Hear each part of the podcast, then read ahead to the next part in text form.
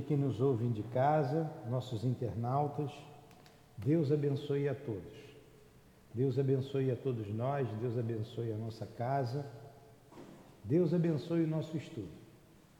Então vamos estudar o livro dos Espíritos, estamos dando continuidade ao livro dos Espíritos, leremos o Evangelho, faremos a prece e em seguida começaremos o nosso estudo. A Adilane vai ler o Evangelho e fazer a prece, né, Adilane? Está aqui o Evangelho. A prece o senhor faz. Sem rebeldia, Adilane. Vamos lá.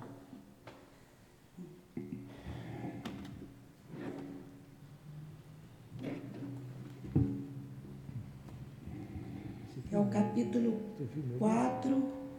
Honrai o vosso pai e vossa mãe O item 5. É o capítulo 4.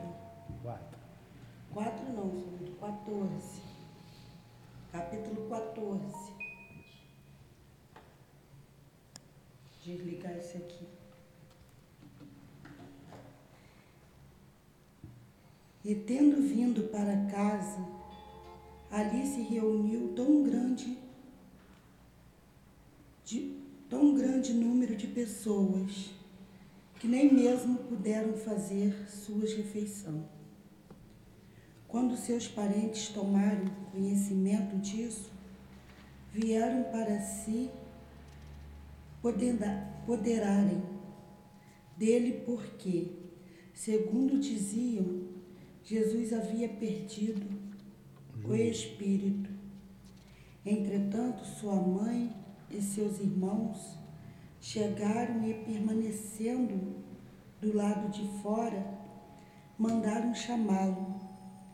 Ora, o povo está sentado ao seu redor.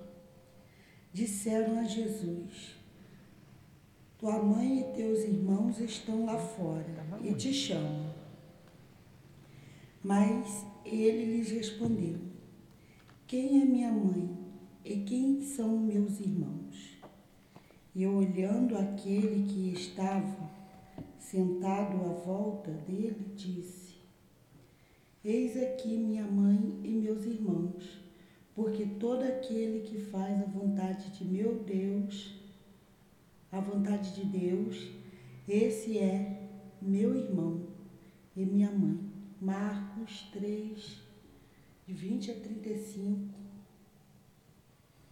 Jesus, estamos aqui fazendo a vontade de Deus, te buscando, Senhor, para compreender-te, compreender a tua palavra amiga, a tua orientação e morredora. E assim praticarmos a caridade a justiça na sua maior pureza. Estamos te buscando, Jesus, para fortalecer a nossa alma, o nosso espírito imortal, no estudo, para transformarmos-nos em homens de bem. Inspira-nos a compreender este livro tão importante importante para a humanidade, mas que nós já chegamos até ele e um dia todos terão acesso, Senhor, às orientações daqueles que se encontram no mundo maior. Então, nos ajude, nos inspire, nos proteja e permita que os benfeitores desta casa estejam junto a nós. O altivo, o doutor Erma, o Baltazar, o Antônio de Aquino, as nossas irmãs queridas, enfim, a coluna de espíritos que sustenta o SEAP. Em nome desses espíritos, em nome do nosso amor, querida, em nome, em teu nome, Senhor, mas também sempre em nome de Allan Kardec, de Leon Denis, de Allan Kardec, em teu nome, Jesus E em nome de Deus, acima de tudo, iniciamos, com a devida permissão, os estudos em torno do livro dos Espíritos. Que assim seja, graças a Deus. Graças a Deus.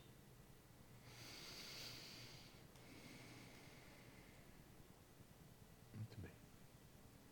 Que o nosso patrono nos ajude, né? Vamos lá. Onde é que nós paramos?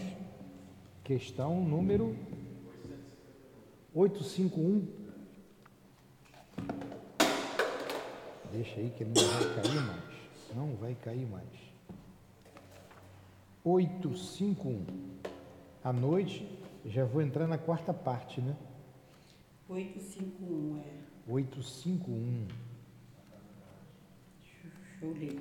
Poxa, estamos aqui atrás ainda. Estamos estudando então Fatalidade. a lei de liberdade. Não. Estudamos semana passada o Fatalidade. livre arbítrio, não foi? Vocês lembram? Fatalidade. sim. É, hoje era fatalidade, 851. Semana passada estudamos o livre arbítrio. Isso. E quando nós chegarmos na, na questão é, que faz um resumo de tudo isso, resumo teórico do móvel das ações do homem, a gente vai entender bem, seja bem-vinda, o que é livre-arbítrio, o que é fatalidade. Então estudamos semana passada o livre-arbítrio. 851, faz a pergunta, Dilane. O senhor faz a pergunta e eu leio. Não, a resposta é maior e eu tenho que ir destrinchando a resposta devagar. Haverá uma, uma fatalidade nos acontecimentos da vida, conforme o sentido dado a esta palavra. Isto é, todos os acontecimentos acham-se, ao fixá-lo antecipadamente, e neste caso, o que vem a ser do livre-arbítrio? Entenderam a pergunta? Não, não entendi. Então vamos entender a pergunta. Se não entender a pergunta, não vai se entender a resposta. Haverá uma fatalidade nos acontecimentos da vida. O que é uma fatalidade? É uma coisa que é fatal, tinha, tinha que acontecer. 851. Uma coisa que tem que acontecer, é fatal, ó, isso não pode deixar de acontecer. Então ele está falando aqui: ha- haverá uma fatalidade nos acontecimentos da vida, conforme o sentido dado a esta palavra, isto é, todos os acontecimentos achar-se-ão fixados antecipadamente. Tudo que vai acontecer com a gente já foi antecipado e vai acontecer? Essa é a pergunta. Vai ser fatal. Ó, na, na vida da Ana vai acontecer isso, isso, isso. Chega lá, acontece. Então foi uma fatalidade. Se isso acontece, é isso que acontece, onde é que está o livre-arbítrio? Não tem gente que prevê, né? Fala que coisas que irão acontecer conosco. Onde é que está o livre-arbítrio? Entenderam a pergunta? Quem responder ganha o celular da Dilane. Eu acho que tem coisas que são inevitáveis, como fatais, né? Tem uma coisa inevitável, tem que acontecer. Agora que tudo já está programado, não teria, eu, no meu, na minha ignorância, eu acho que não teria sentido de você é, ter o livre-arbítrio e fazer suas escolhas para ter consequências. É, é, é, raciocinou bem. Porque a gente vê aí nas igrejas, né, dizendo que ó, tudo está previsto. Tem a, pre- tem a questão da predestinação, que É. época igreja, Fala, Luiz. Tudo está previsto, né? eu estava para visitar, que é Cristo vivo, há muitos anos, aí eu fico assim, mas como? Se está tudo predestinado, o que a gente está fazendo aqui? Está sendo monitorado, assim. Você virou máquina, né? Eu já vi Deus com controle remoto. Não, Pois é. Você virou máquina. Está tudo previsto, Luiz? Ou não está? Não, não tá, mas eu tenho uma pergunta. Ah, Memórias do, do, do suicida, Camila ficou 50 anos e 30 numa, numa colônia. Ao reencarnar, ele mesmo fez é, a sua programação. a sua própria programação. Foi uma, é uma fatalidade, porque ele teria que ir sem as mãos, enfim, sem mão não, sem, sem mão, não, céu, Hum. Onde entra a fatalidade, onde entra o livre-arbítrio, onde começa um, onde acaba outro, e de porque de fato ele ficar cego aos 40 anos na próxima reencarnação é uma fatalidade. É. Sim. Então vamos lá. Essa pergunta é boa. Essa pergunta é boa. Mas, e ela é facilmente respondida. Tudo é livre-arbítrio. A fatalidade que acontece na sua vida é uma escolha que você fez antes de reencarnar. Então, o Camilo fica cego, a pessoa reencarna e vai ficar cego. Se torna fatal em função da liberdade de escolha do espírito. Entendeu, Ana? Muita coisa nessa vida, muita coisa nessa vida vai acontecer porque nós, como espíritos, escolhemos. Então, na verdade, foi fruto do nosso livre-arbítrio. Como espírito, é como se você subisse uma montanha e você vê toda a planície, vê a estrada lá embaixo, você tem uma clareza. Quando você está lá embaixo, você não vê. Nós estamos aqui embaixo, nós estamos no corpo, nós estamos limitados. Mas sem um corpo nós temos outra visão. Às vezes a gente vê a pessoa assim, poxa, é, onde que eu estava com a cabeça se tem livre-arbítrio que eu escolhi ser pobre? Como que eu fui ser pobre? Como espírito, você não vê a necessidade do corpo, você vê a necessidade da alma. Como espírito, eu precisava passar pela pobreza. Se torna fatal. Se torna fatal depois que eu venho para cá. Porque nós vamos ver aqui, na verdade, no duro, no duro, fatal. Não tem como, não tem livre-arbítrio, não tem nada disso, é fatal fatal. O dia que você nasceu e o dia que você vai morrer. Quando você vai morrer? O dia que eu disse não, que você vai morrer. Todos nós morreremos, isso é fatal. Todos nós nascemos, isso é fatal. Isso é fatal no corpo. Agora, do berço ao túmulo, do berço ao túmulo, você tem um caminhar, você tem uma caminhada. Bom dia. Do berço ao túmulo. Nesse, essa programação, nós vamos ver aqui, eu já estou antecipando que nós vamos ver, Luiz. Alguns acontecimentos foram programados por nós. Alguns acontecimentos. É, mesmo assim, dependendo da maneira que você agir, você pode atenuar algumas provas, você pode agravar. Você pode.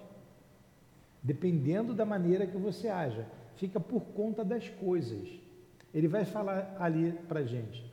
Ah, tudo na vida, então caiu uma telha, bateu a telha na minha cabeça. Isso estava previsto? Não. Isso não estava previsto. Um descuido, o vento passou. Então, e de uma maneira assim abrangente, da vida, existe também uma outra fatalidade, da vida de espírito imortal. Quando você olha como espírito imortal, tem uma única fatalidade em nossas vidas: a perfeição. Fomos criados para a perfeição, isso é fatal. Todo mundo. Todo mundo vai ser anjo. Todo mundo um dia. Imagina o Dona Neuza. Acorda, Neuza. Se ficar dormindo, vai perder tempo e não vai ser anjo. Imagine Neuza sendo anjo. Não dá para acreditar agora, não tem nem como a gente né, imaginar isso. Mas, Neuza, você foi criada por Deus para chegar à perfeição. E o espírito perfeito, um espírito puro, ele nós chamamos de anjo, de arcanjo, são esses espíritos puros, irmão mais velhos do que nós. Isso é fatal em nossas vidas. Isso é fatal. Entenderam? Na verdade, tudo mais corre por conta do nosso livre-arbítrio, das nossas escolhas. Fala.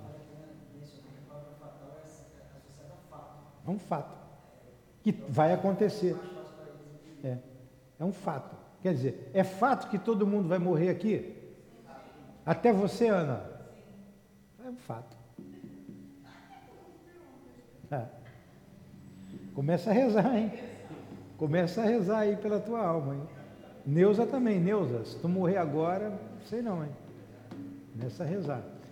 Então, então, nós estamos na vida para progredir, para trabalhar em nosso proveito e em proveito do nosso próximo. Basicamente é isso, Luiz. Agora tem uma outra coisa, está tudo aqui nessa, nessas perguntas, nós vamos vendo as respostas, vocês vão ver que eu falei quase tudo.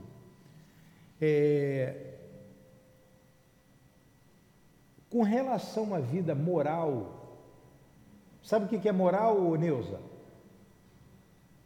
A vida moral, sabe o que significa? Você tem a vida material e você tem a vida moral, o que é do espírito, as tuas escolhas. O nome já está dizendo. Não existe fatalidade com relação à vida moral. Não existe fatalidade com relação à vida moral. Somente com a vida material. E mesmo assim é fruto de uma escolha que nós fizemos antes. Nós somos livres de ceder ou não ceder. Entenderam isso? Entendeu, Dilane? Entendi. Não existe fatalidade, não é fatal as situações morais de nossas vidas. Bom dia. Bom dia. Bom dia nós somos livres para escolher. Alguma pergunta? Não. Tentação. Alguém aí sofre tentação? Sofre tentação? Tentação, eu sofro tentação. Tentação. Você pode ceder à tentação ou não. Não, depende de você? é questão moral.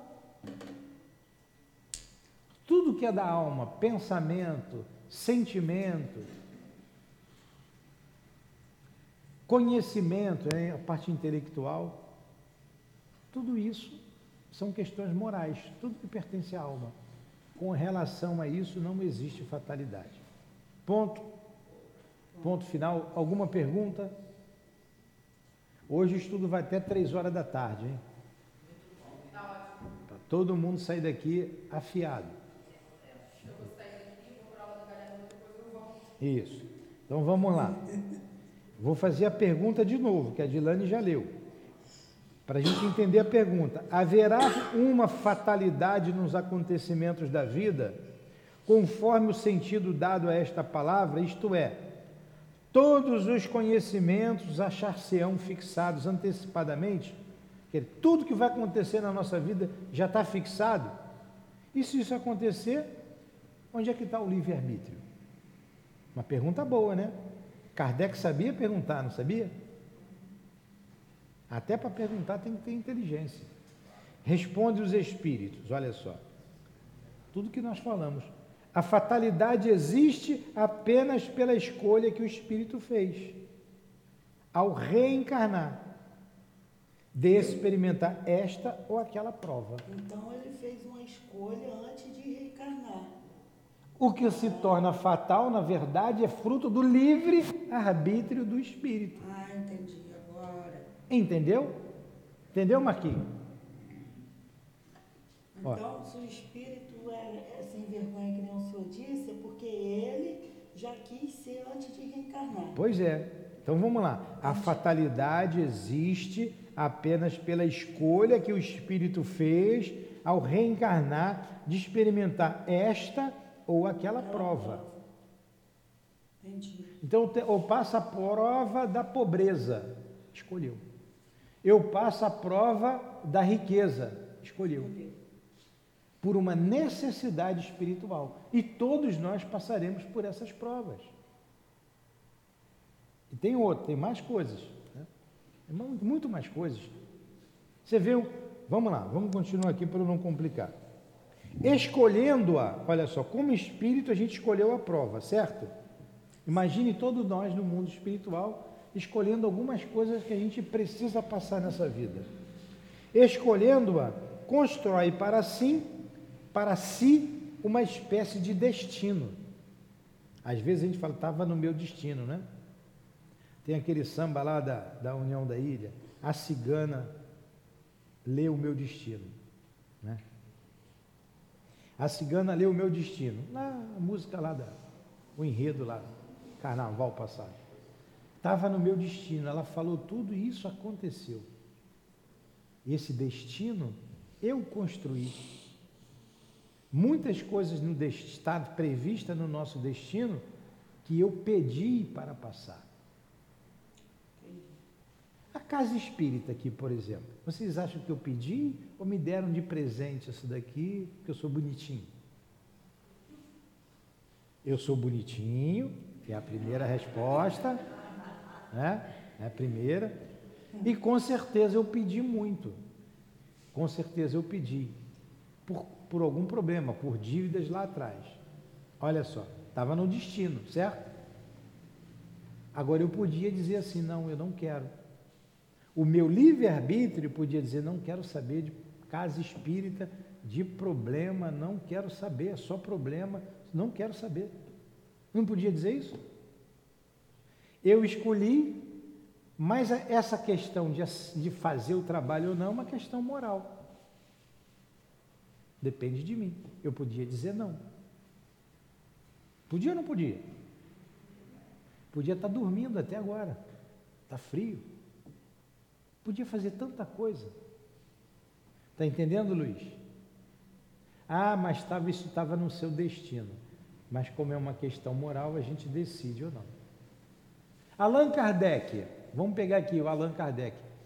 Você vê aqui a grandiosidade da, da doutrina espírita. Ele podia dizer não? Podia, ele não é espírito perfeito, ele não é espírito puro. Se ele não é espírito puro, ele podia vir a falir. Pedro não era um espírito superior, não era um espírito bom. Todos os apóstolos eram espíritos bons.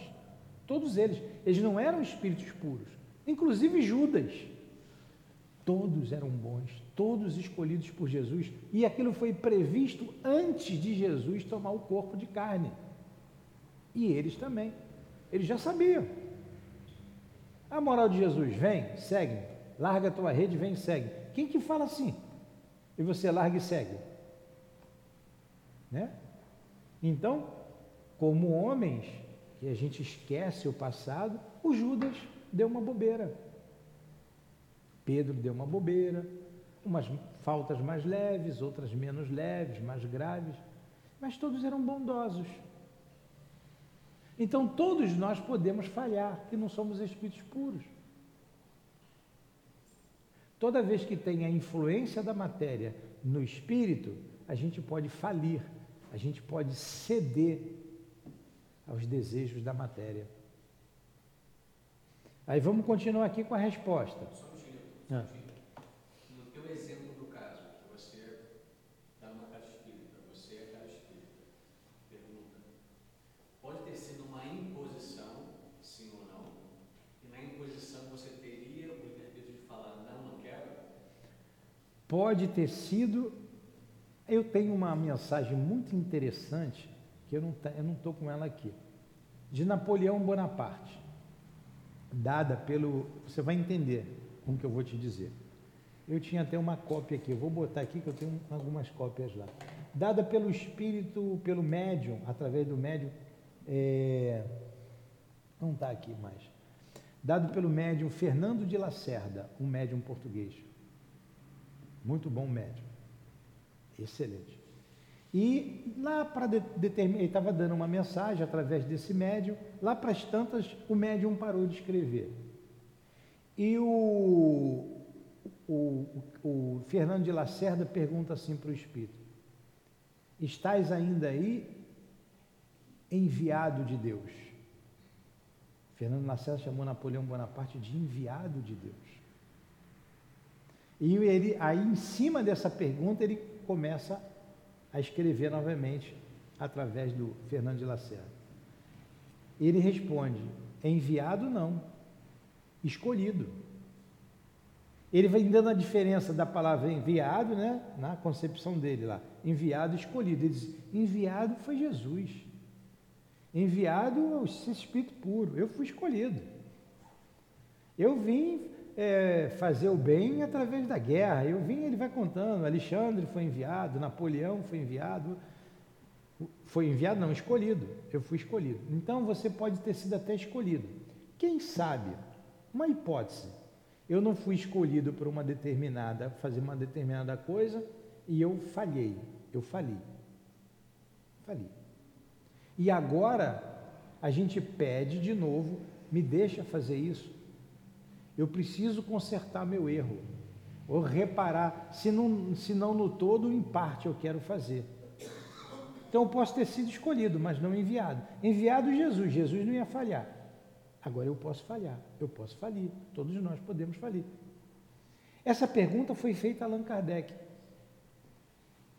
Pergun pergun ele perguntou ao espírito, ao Zéfiro, ao Zefiro, né, que era o guia dele: Eu poderia falir na missão que fui designado? Falou isso. Designados numa missão. E o espírito responde: Sim, poderia. Aí ele pergunta de novo: E se isso acontecesse? outro já estava, outro já estava escolhido para o seu lugar. Porque o, a, a, o advindo, o advindo da doutrina espírita estava prevista, a ordem superior tinha que aparecer. Então vamos escolher alguém capaz de fazer isso. Kardec era capaz. Mas como Kardec não era um espírito puro, ó, vamos aquecer outro. Tem um banco de reserva. Vamos aquecer outro, porque se ele disser não, tem um outro aqui aquecido para entrar, que a gente supõe que tenha sido Leon Denis, que a gente chama de apóstolo do Espiritismo. E ele deu continuidade a Kardec. Né? Entendeu, Luiz? Respondeu a tua pergunta? Entendeu, Ana? Todo mundo entendeu isso? Então, como espírito, nós escolhemos essa vida que nós temos agora. Nós escolhemos. Continua aqui na resposta. Ó, escolhendo-a, constrói para si uma espécie de destino, que é a própria consequência da posição em que se acha colocado. Depois eu vou ler tudo direto para vocês entenderem mesmo.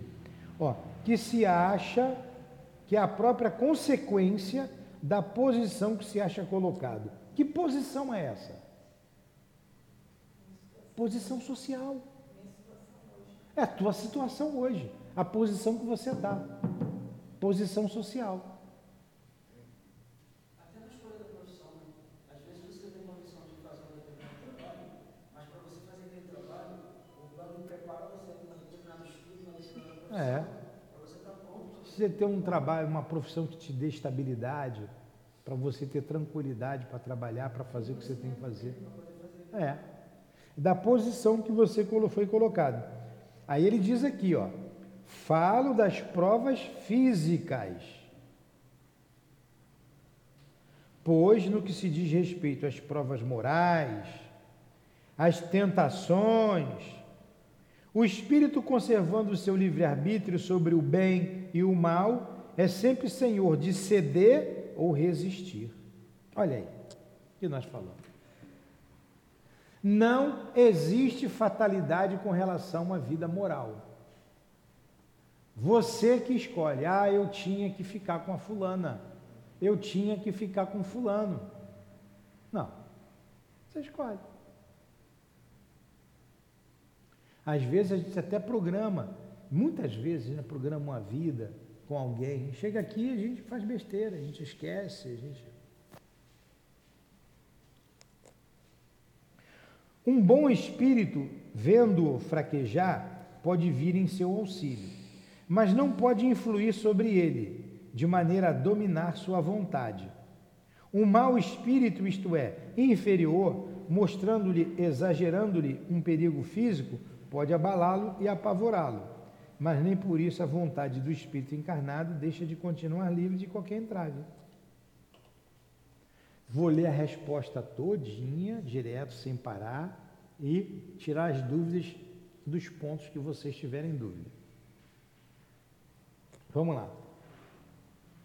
Haverá uma fatalidade nos acontecimentos da vida, conforme o sentido dado à palavra. Isto é, todos os acontecimentos achar-se-ão fixados antecipadamente. Quer dizer, tudo na minha vida já tá, vai acontecer. Se isso isso está acontecendo, isso é verdade, onde é que está o meu livre-arbítrio? Essa é a pergunta. Resposta dos Espíritos. A fatalidade existe apenas pela escolha que o Espírito fez ao reencarnar. Experimentar esta ou aquela prova. Escolhendo-a, constrói para si uma espécie de destino, que é a própria consequência da posição em que se acha colocado que é a própria consequência da posição em que se acha colocado. Falo das provas físicas, pois no que diz respeito às provas morais e às tentações, o espírito conservando o seu livre-arbítrio sobre o bem e o mal, é sempre senhor de ceder ou resistir. Um bom espírito, vendo-o fraquejar, pode vir em seu auxílio, mas não pode influir sobre ele de maneira a dominar-lhe a vontade.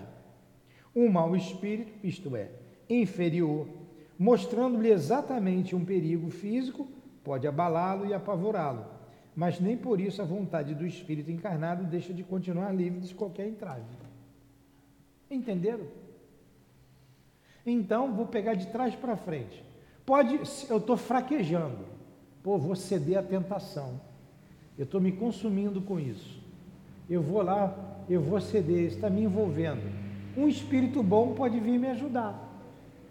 Se eu pedir me ajuda, por favor, ele vai me ajudar. Mas um espírito mau também pode me empurrar para essa tentação. Vamos embora, deixa de ser bobo. Vamos embora. Aí cabe a mim ceder ou não ceder. Eu sou livre. Entenderam? E eu posso pedir ajuda. Nós temos a prece. Jesus, isso eu não devo fazer, me ajuda. Ou um espírito amigo, bondoso, que você sabe que está sempre com você, fulano, fulana, me ajuda. Entenderam isso? Então, a posição que nos encontramos, ela é fatal, tu não vai deixar de ser pobre, viu, Perineia? Ah, morrer pobre. Não tem jeito. A posição é fatal. Porque como espírito você escolheu. Pode ser que como espírito você também tenha escolhido lá na frente ficar rica, né? Eu não sei. Né? Eu não sei. Mas é, a posição que nós nos colocamos é fruto do nosso livre-arbítrio como espírito. E não há fatalidade com relação à vida moral. Quer dizer, as tentações, as tentações entre escolher o bem e o mal, tá? As provas morais e as tentações. Entenderam isso? Alguma pergunta? Entenderam mesmo? Tá bom. Por isso que Deus não salva ninguém. Aí você chega lá na igreja que você frequentava, Ana, e diz assim: Jesus não salva ninguém. Sangue de Jesus não tem poder. E é uma verdade. É uma verdade. Quem salva é você mesmo que se salva as tuas escolhas. Deus vai te ajudar. Se você quiser a ajuda dele. Jesus vai te ajudar, sim, claro, ele pode muito, se você quiser que ele te ajude. Agora tem que ser do jeito dele, não é do teu jeito. Ficou bem claro isso? Porque a gente é livre para escolher. Aí tem a questão da graça. Ah, eu estou aqui porque eu já fui escolhido. Espera aí, não é assim? A graça, ora, por que, que Jesus teve graça com o Marquinho e não teve comigo? Que preferência é essa? Ah, tem que fazer mais nada. Porque caiu na graça do Marquinho, um bichinho feio desse aí e não quer o outro? Como é que pode? Só porque Marquinhos caiu na graça de Deus e o Luiz não. Não é racional, não é, não é lógico isso. Nós é que escolhemos o caminho a ser percorrido. Próxima pergunta. 852. 852. Há pessoas que parecem perseguidas por uma fatalidade e que depende da Que sua independe que independe da sua maneira de agir. A desgraça não estaria no destino delas? Entenderam a pergunta? Então vamos de novo à pergunta. Há pessoas que parecem perseguidas por uma fatalidade que independe da sua maneira de agir. Por exemplo, dá tudo errado na minha vida. Eu tudo que eu faço a coisa não dá certo. Eu tento, volta para aquilo ali. Mesmo que eu tente agir o contrário. Aí ela perguntou: a desgraça não estaria no meu destino? Já nasci para dar Nasceu tudo errado na minha vida? Isso que ele está perguntando. Entendeu agora, Heloísa? Então vamos lá. Há pessoas que parecem perseguidas por uma fatalidade, quer dizer, uma coisa fatal que vai acontecer, vai dar tudo errado na vida dela, dá tudo errado. De uma é, independente da sua maneira de agir. Ela faz para dar certo, mas a coisa dá errado. Não estaria no destino dela acontecer isso? Resposta. Vocês já sabem a resposta, por tudo que eu expliquei aqui. A resposta é lógica. Talvez, olha só, talvez, e eu vou explicar o porquê desse talvez. Talvez sejam provas que devam suportar e que elas escolheram. Mais ainda, uma vez lançais a conta do destino, o que é em geral o que, em geral, é apenas consequência da vossa própria falta. Na outra tradução está incúria. Em meio aos males que te aflige, afligem, tenta manter tua consciência pura e já obterás metade da consolação. Então vamos lá. Talvez sejam provas que devam suportar e que elas escolheram. Eu pedi como espírito, olha, eu tenho que ter uma vida de dificuldades. Eu não posso ter facilidades. Porque quando eu, eu tive facilidades, eu fali. E eu não posso mais ter essas facilidades. Eu não estou preparado para isso. Já perdi uma encarnação. Já perdi duas encarnações com as facilidades. Já pedi três, perdi três encarnações com a facilidade. Aí eu peço para vir numa vida difícil, complicada. Então, pode ser isso. Eu não, eu não quero facilidade, eu não quero. Eu vou lutar, eu preciso lutar. Como eu esqueço, às vezes eu reclamo, eu não deveria reclamar. Mas eu vejo muita gente passar por muita dificuldade e não reclamar. E não reclamar. Talvez, por que talvez? Porque pode ser também que eu, como eu falei, a minha incúria, eu não sei lidar com as coisas, eu que faço as coisas erradas. Não tem gente que faz uma opção de burrada? O óbvio está no nariz dela e ela vai e escolhe a coisa errada. Aí depois reclama. Mas fulano foi você que fez. A gente até falou, a gente te orientou, a gente mostrou. E a pessoa faz tudo errado. Aí quer reclamar do destino? Então, vamos lá. Resumindo a resposta dos Espíritos. Dá tudo errado na minha vida. É um destino? Pode ser, porque foi uma prova que eu escolhi, mas pode ser também porque eu não sei administrar a minha vida. Pode ser. Estávamos conversando com uma pessoa que ela veio aqui conversar conosco, que era viciado em jogo desde, desde, da, da, desde os 15 anos, lá desde a juventude. Já com 65 anos, continuava envolvido em viciado. Perdeu tudo, não tinha nada.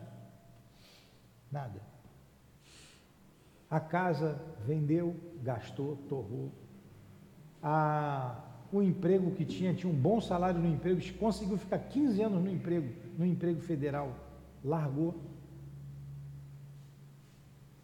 De quem é a culpa? De Deus? Vocês acham que estava previsto no destino isso dele? Não. Escolhas erradas. Escolhas erradas. Vocês acham que estava no destino, vamos pegar uma coisa bem pontual, estava no destino de Judas trair Jesus? Ele veio para isso? O que, vocês acham?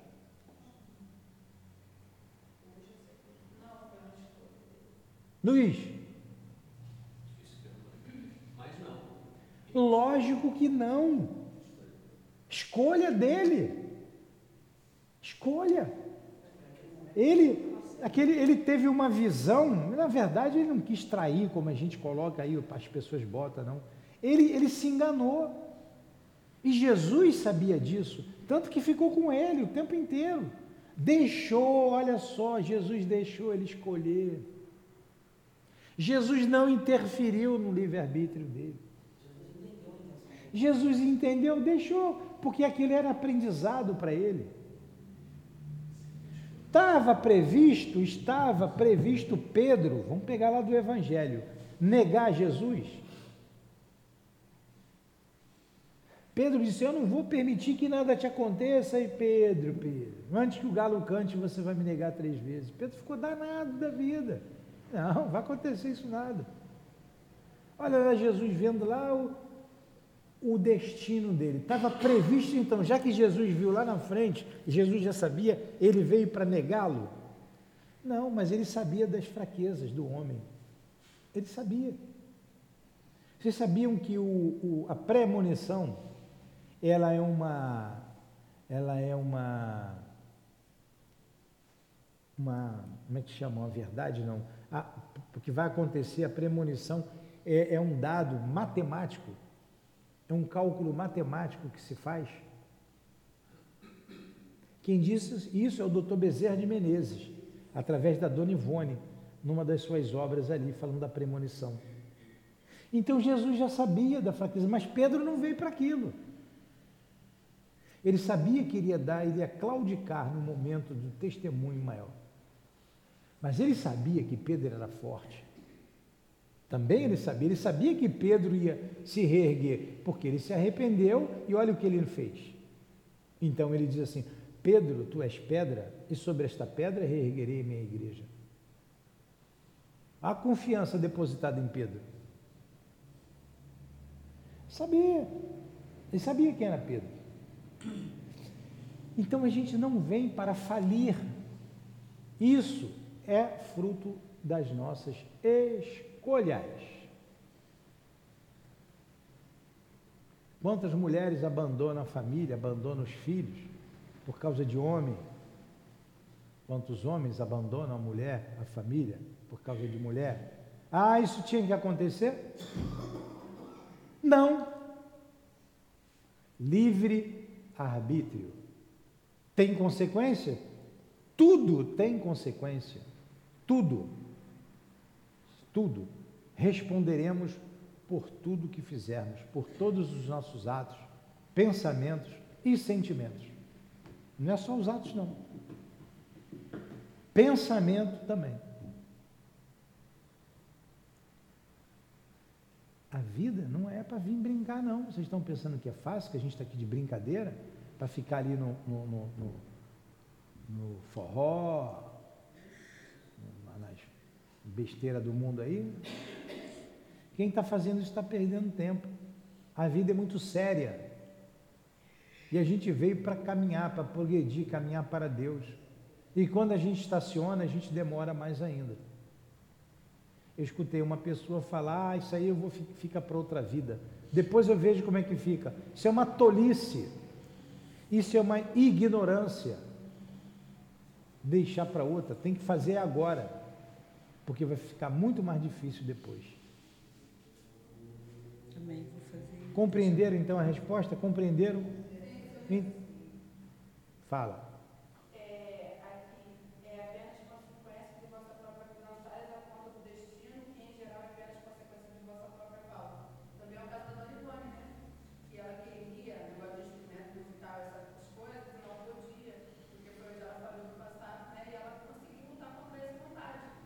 É, ali foi muita coisa imposta a ela, ela pediu uma vida dura, ela precisava passar por tudo aquilo para vencer. Mas nem todos passam que nem ela passou. Muitos pedem e falha no pedido que É, fez. muitos pedem um pedido e acaba falhando.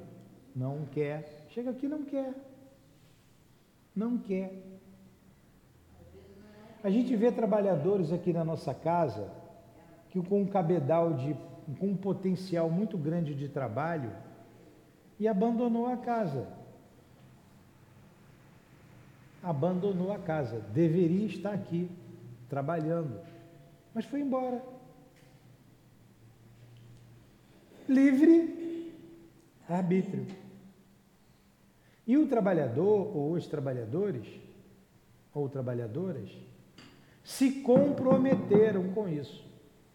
Mas ela pode virar as costas e ir embora. Tem consequências? Lógico que sim.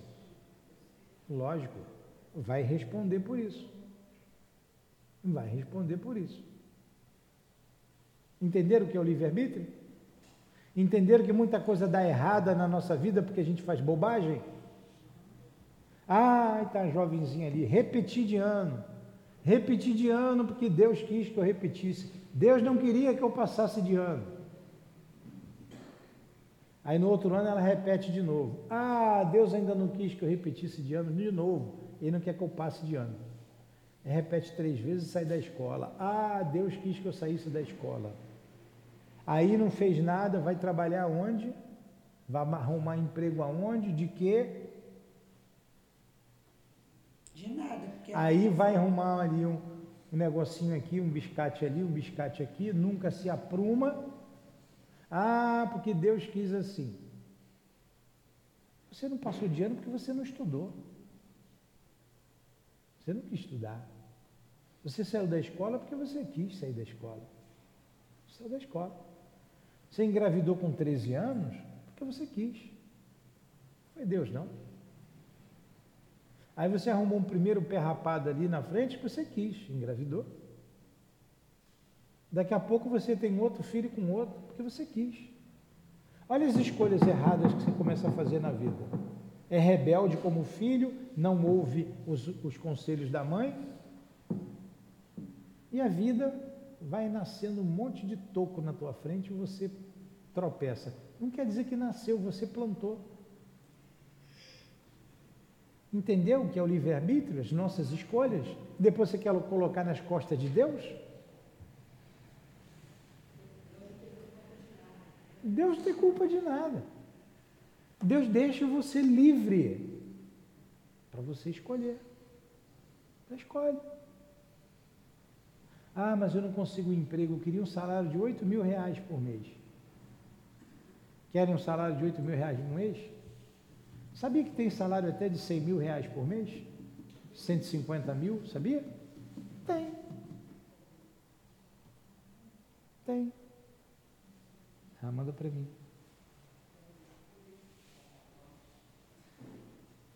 Tem. Está lá o salário, você vai escolher. Deixa eu botar Newton aí. Só escolher. Está lá, o emprego está lá. Tem que ter capacidade para poder ter o emprego. Passar no concurso, tem que estudar. Então vamos lá. Quero jogar ninguém para baixo, não, hein? Isso é para ver que nós fazemos escolhas. É, eu estou falando que está aqui no livro mesmo. É, isso aí. Aí tem um comentário de Allan Kardec.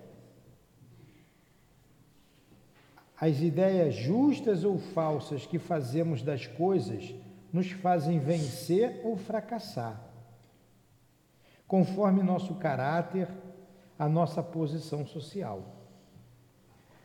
Achamos mais simples, menos humilhante, olha que verdade, para o nosso amor próprio, atribuir os nossos fracassos à sorte ou ao destino.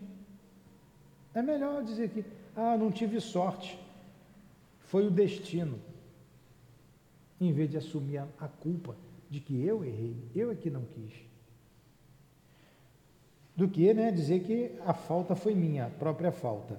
Se algumas vezes a influência dos espíritos contribui para isso, podemos sempre nos livrar dessa influência, repelindo as ideias que eles nos sugerem quando são mais.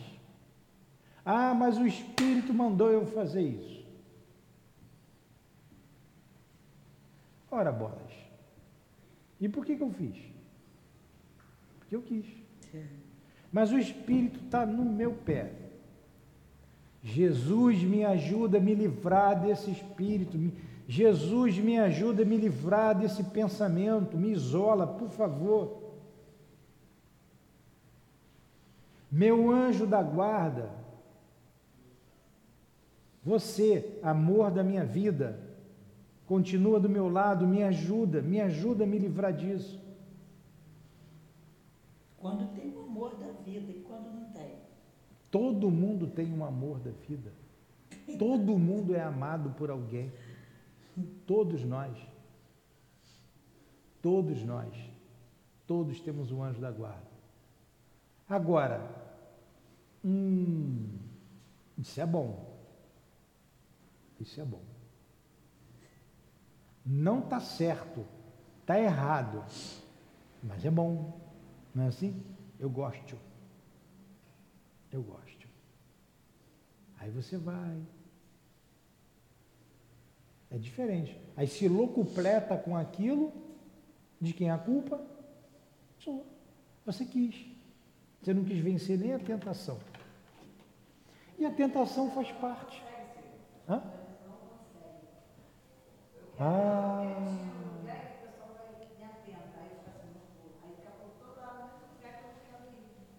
Não consegue, né? Eu vou ler uma questão aqui.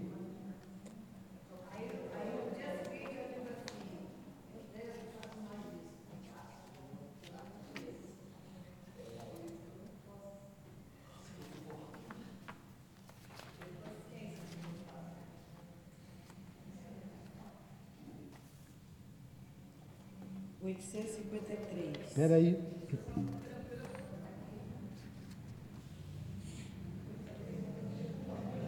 Olha só. Vou responder ao que você me perguntou. Para quem está nos ouvindo em casa, a Heloísa disse para a gente aqui o seguinte: tem tentação que a gente não consegue, ficam na nossa cabeça e a gente acaba cedendo. Primeiro, na questão 712, ele pergunta para que serve a tentação? Qual o objetivo da tentação? 712. A tentação é para desenvolver a razão. Pode perguntar, 712A. A tentação, ela é para desenvolver a razão. Então ela falou assim: fica o capetinho aqui na minha cabeça. Às vezes eu, capetinha sou eu mesmo, né? Fica aqui. Né? Aí vem um auxiliar do capetinha, que é a vizinha, que é o vizinho, que é alguém, para dar uma, uma força, que aquilo brota de mim. Qual o objetivo disso? Eu desenvolver a, a razão. O que é a razão? Não, isso não está certo. Eu não posso fazer isso, eu tenho que fazer isso. Olha aí, você se definindo, você tendo força. Então, esse é o objetivo da, da tentação: desenvolver a razão. Aí você vai para 909, estou te respondendo tudo que está aqui no livro dos Espíritos. Você quer falar de AIDS, do que você quiser falar, tem resposta aqui. Para tudo tem resposta no livro dos Espíritos. Esse é o manual de sobrevivência na Terra. O livro dos Espíritos é o manual de sobrevivência da Terra. A pergunta que ela fez, agora tem a resposta aqui. 909. O homem poderia sempre vencer seus maus pendores através dos seus esforços? Não é isso que ela, que ela quis dizer ali? O homem poderia vencer seus maus pendores através dos seus esforços? Resposta dos Espíritos: sim, e algumas vezes através de pequenos esforços. pequenos. É a vontade que lhe falta. Que pena! Quão poucos dentre vós esforçam-se para isso. É. É. Essa foi a resposta da Heloísa, para quem está nos ouvindo em casa. É. Aí você vê, ela queria tomar uma, aí eu falei para ela assim, não vamos tomar uma não, porque você precisa passar aqui e vai nos ver. E você tem que trabalhar amanhã, não foi essa que eu falei? Que aula amanhã, aula Olha lá, uma entregando a outra ali, Adilane, olha lá. Olha lá. Eu não quero saber de nada. Uma entregando a outra. Não quero saber.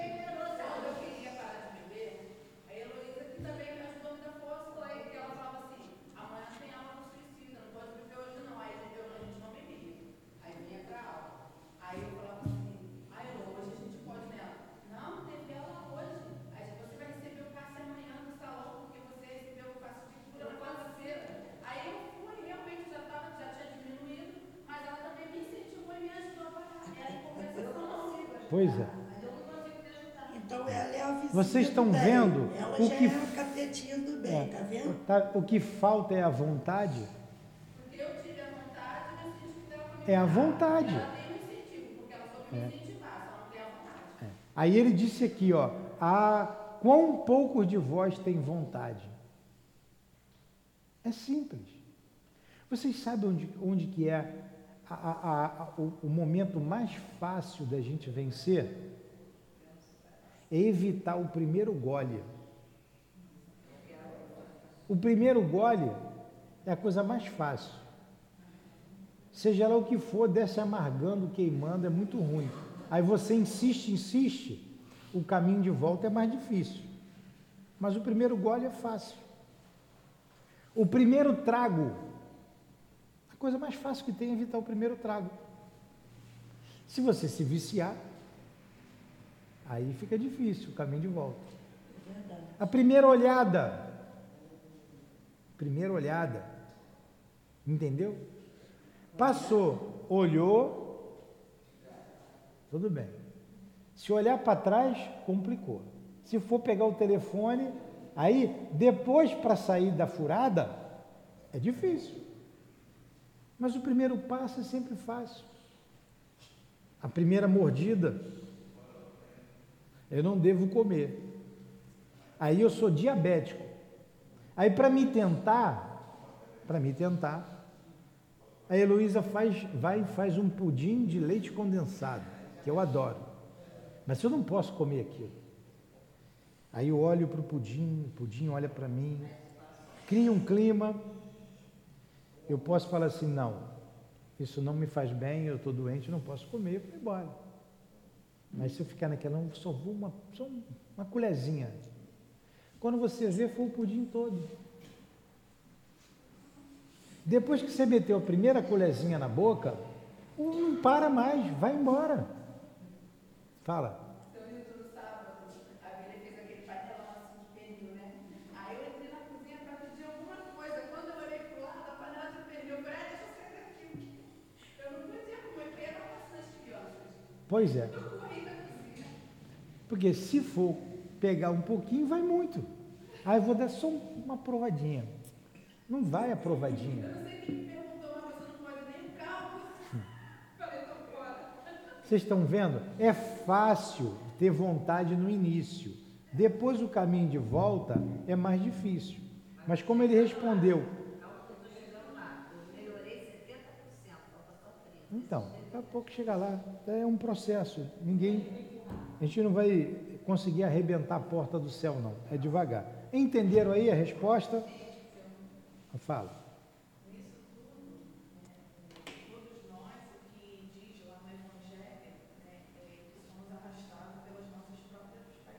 Isso. E aí também entra o negar a si mesmo, né? Negar, porque a gente é tentado por aquilo que a gente gosta, por tendência. É. E é por isso que é tão difícil. Esse exemplo tão simples do pudim, esse final de semana eu fiz um almoço, fiz um mousse de maracujá. Só que eu tô malhando para perder gordura, essas coisas. E ainda tive perante o mousse, eu falei, não quero não acreditar isso para alguém. Eu peguei partes gostosas que eu fiz e dei. Mas assim, eu peguei, não deixei de deixar um pouquinho para eu comer. A Exatamente.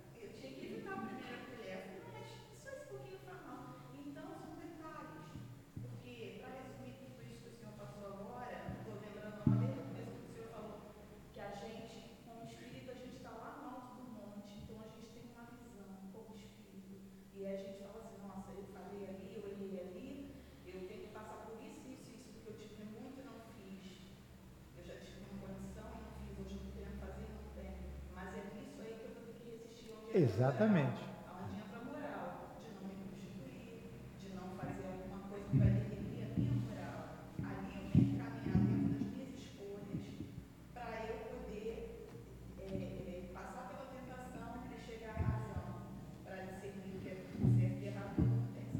Exatamente isso. Nós É difícil, porque somos arrastados pelas paixões. somos arrastados. Porque aquilo ali aparentemente nos faz bem, mas Na verdade, a gente se deixa arrastar. se deixa arrastar, se deixa arrastar. Porque nada é fácil, não é fácil negar a si mesmo. Ah, E aí a, a moral é essa. Por isso que eu, eu não tinha parado até essa aula para pensar da moral e da. razão. da ra- é, não, não é da razão, não. A moral e o livre-arbítrio. Ah, o livre-arbítrio. É isso aí. Está ligado diretamente. Faz a escolha, poxa, por que É. minha vida é assim? Não, mas eu tenho que passar por isso. Eu estou materialmente falando. É. Agora, a moral, você tem É. as escolhas. Senão, como é que seria? Não, eu estou fardada da prostituição. Não. Qual, cadê meu livre-arbítrio para eu escolher a fazer uma coisa digna? É isso. A gente vai ter que ver o microfone, Marquinho, para passar sem fio, para as pessoas de casa ouvirem, que elas não ouvem. Foi você que me deu aquele microfone sem fio, Aparecida?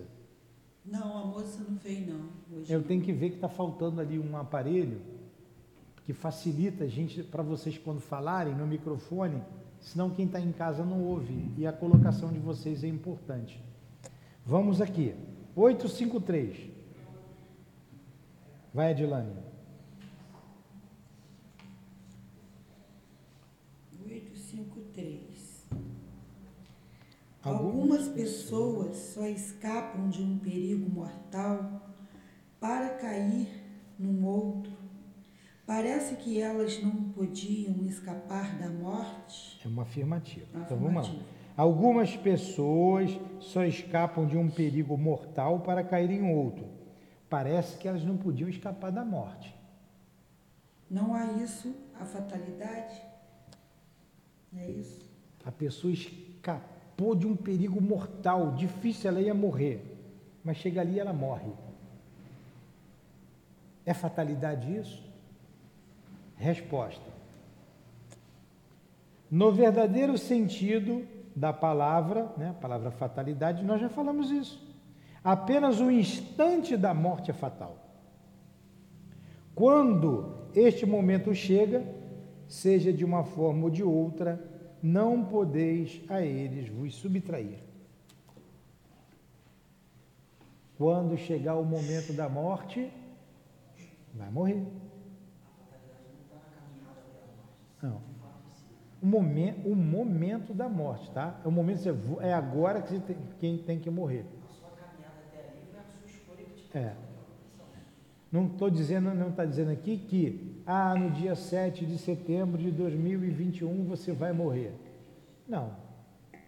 Você pode morrer no dia 7, está perto, em torno do dia 7. Pode ser 7 de setembro, 7 de outubro, 7 de novembro, 7 de julho. Então está em torno, está perto. Deixa eu ver aqui quem que vai 7 de setembro. Em quem eu parar o olhar, então, é, o momento da morte é fatal. Bem claro isso? Próximo. Assim, subperguntar. Assim, qualquer que seja o perigo que nos ameaça, que nos ameace, não morreremos se não tiver chegado, chegado a hora. Ah, então não chegou a hora de eu morrer. Qualquer perigo que me ameace, então eu não vou morrer? Essa é a pergunta que ele está falando. Resposta: Não, não perecerás, e disso tem milhares de exemplos. Porém, quando chegar a tua hora de partir, nada poderá impedi-lo. Deus sabe antecipadamente porque gênero de morte, gênero de morte, partirás daqui. E com frequência, teu espírito também o sabe. Com frequência, teu espírito também o sabe. Pois isto lhe foi revelado quando fez a escolha dessa ou daquela existência. Até o gênero de morte, você antes de vir, você escolheu, você viu a tua necessidade. O que é o gênero de morte? É a maneira que eu vou morrer. Eu vou morrer do coração? É meu gênero de morte. É. Eu vou ter uma morte violenta. Pode ser engolido por tubarão. Eu vou ter uma morte de velhice. Quando o fluido se esvainecer, eu vou e morro. Nós não sabemos. Todo mundo aqui quer morrer igual um passarinho assim, né, dormindo. Mas cuidado que o passarinho às vezes dá um tiro nele, né? Então todo mundo aqui a gente tem um gênero de morte. E normalmente o espírito sabe como ele vai morrer, principalmente quando estiver chegando a hora. Quando a hora se aproximar, ele começa, ele sabe. O meu pai, antes de desencarnar, ele falou como ia desencarnar. A dona Ivone, antes de desencarnar, ela falou, levaram ela para o hospital, queriam botar lá o marca-passo, lá, botar o aparelho no coração, disse, olha, isso é muito caro. Eu não vou resistir, eu não vou passar dessa noite, não perco o tempo de vocês. Não, e não passou. O espírito sabe. É. Então, uma morte violenta. Eu preciso desencarnar de uma morte violenta está aqui no gênero de morte. Como é essa morte violenta? Então você pode ter uma morte violenta num acidente automobilístico, aeronáutico, qualquer, né? Num, num tiro, enfim. Você pode ter uma morte violenta em casa, tranquilo, sem escandalizar. Você pode ter um ataque cardíaco muito doloroso que é uma morte violenta. Um dia, um, um altivo contou para gente de um palestrante espírita. Eu não vou falar o nome dele porque é, é, pode ser que eu me engane. Já tem muito tempo. Está bem na minha cabeça ele. E ele falou, ele disse que ia para casa, tinha saído do centro, tinha feito uma palestra, passou e viu na frente, no caminho de casa, dois homens em pé. E ele falou: Eu vou ser assaltado e eles vão me matar. Então ele disse que levantou a cabeça, ia na direção dos dois homens, ele pressentiu tudo e disse assim: Boa noite. Olhou para os olhos, dentro dos olhos do disse: Boa noite. E os homens o cumprimentaram, boa noite. Ele seguiu, não aconteceu nada. Veio para casa. Aí ele foi e conversou com o altivo. Altivo, eu vou morrer. Está perto de eu morrer. Por quê? Aí contou o caso. Eu ia andando para casa, eu vi dois homens e senti que ia morrer. Está perto. E ele era muito conhecido, palestrante muito conhecido, acho que é o Newton Boechat, mas pode ser que eu não quero afirmar para não me enganar. E logo depois, né, dias depois, não sei quanto tempo depois, ele desencarna em casa. Teve um ataque cardíaco fulminante, morreu. Então o espírito percebe. Quando estiver perto, vocês vão perceber. Agora, a gente não pode confundir com a incúria. O que é uma incúria? Eu pego o meu carro aqui, bebo todas ali com a Elinéia e com a Heloísa, pego o meu carro Bate. e saio doidão. Meto a cara no poste. Estrago o poste, meu carro, mas essas coisas ruins não morrem assim, né? Aí eu vou e morro também, desencarno. Estava previsto eu fazer isso? Não. Não. Não. Eu ainda vou responder por duas faltas: por ter bebido e por ter morrido. Vai ser um suicídio. Um suicídio indireto, né? Ruim. Suicídio. Eu pego, cheiro cocaína até não aguentar mais e morro de overdose. Ainda desencarnou Tá. duas. É o meu livre-arbítrio, isso é suicídio. Quando chega a hora, com as coisas naturalmente que devem acontecer, não quando eu procuro a morte dessa maneira. Entenderam bem isso aí? Então vamos lá. Hoje é até três horas da tarde que eu falei, né? É. Falta um pouquinho, ainda são nove e quinze, ó. Sua galhadora já está lá, tá? Fala.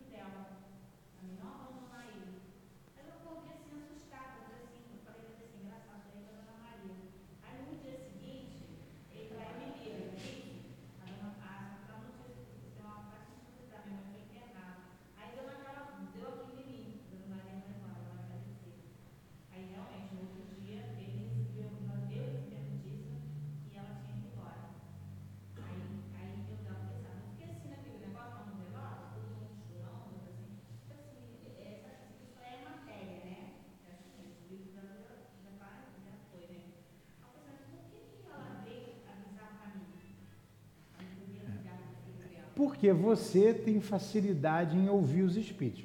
A, a dona. Como é que é seu nome? Lice. Alice está perguntando aqui. Está falando, a mãe, a, a, senhora ia desencarnar e veio me avisar. Por que, que avisou a mim e não avisou o filho? É a mesma coisa. Para mim não adianta avisar nada, porque eu não me lembro de nada, eu não escuto nada, eu não ouço nada. É mais fácil ir na que escuta, que sonha, do que falar comigo. Por causa do meu organismo. Está no organismo. Então ele, com certeza, ele já sabia também. Mas ele não lembrava, ele, o, o, o, organismo dele não permite isso. O seu é mais maleável, permite. Entendeu? Aí foi e falou com você. Estava previsto já, em torno dos 81 anos, 80, 81, era desencarnar. Estava previsto.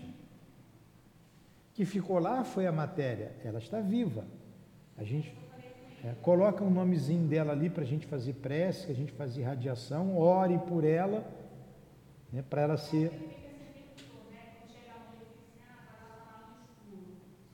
Não necessariamente.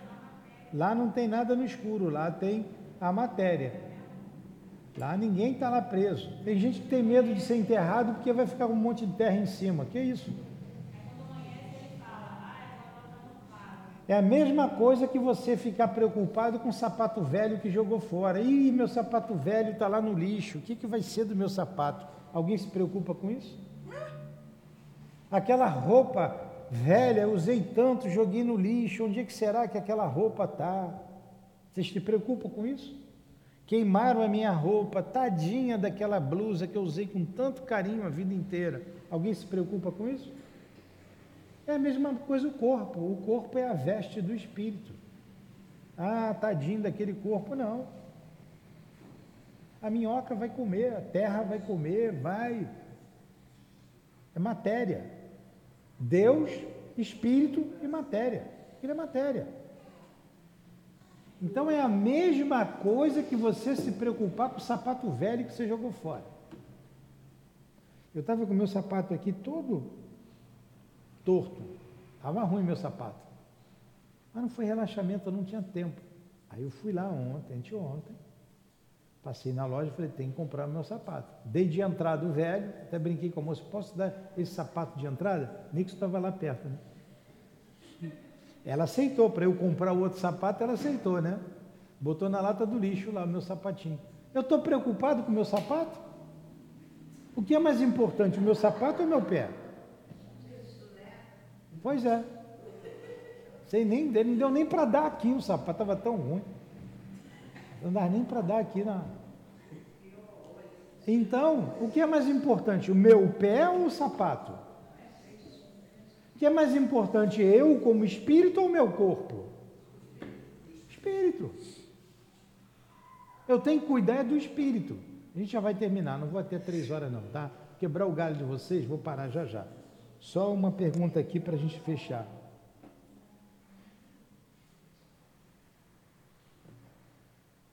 Não, vamos parar na 854. É começa a aula dele? É 9 e meia.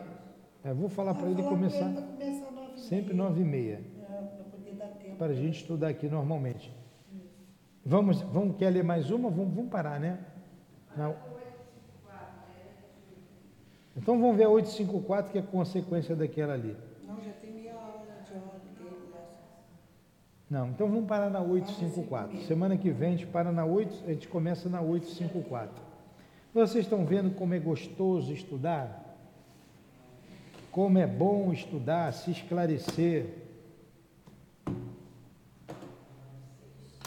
Vimos uma porção de coisa, né?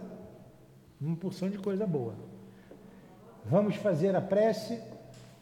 Vocês querem? Fala.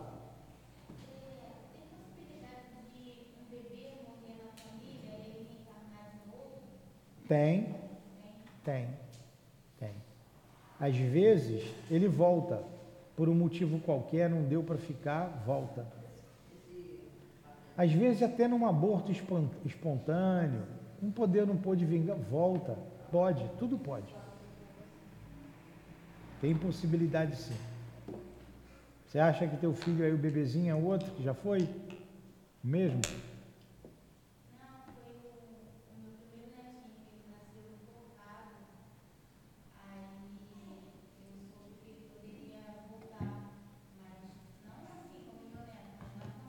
Hum.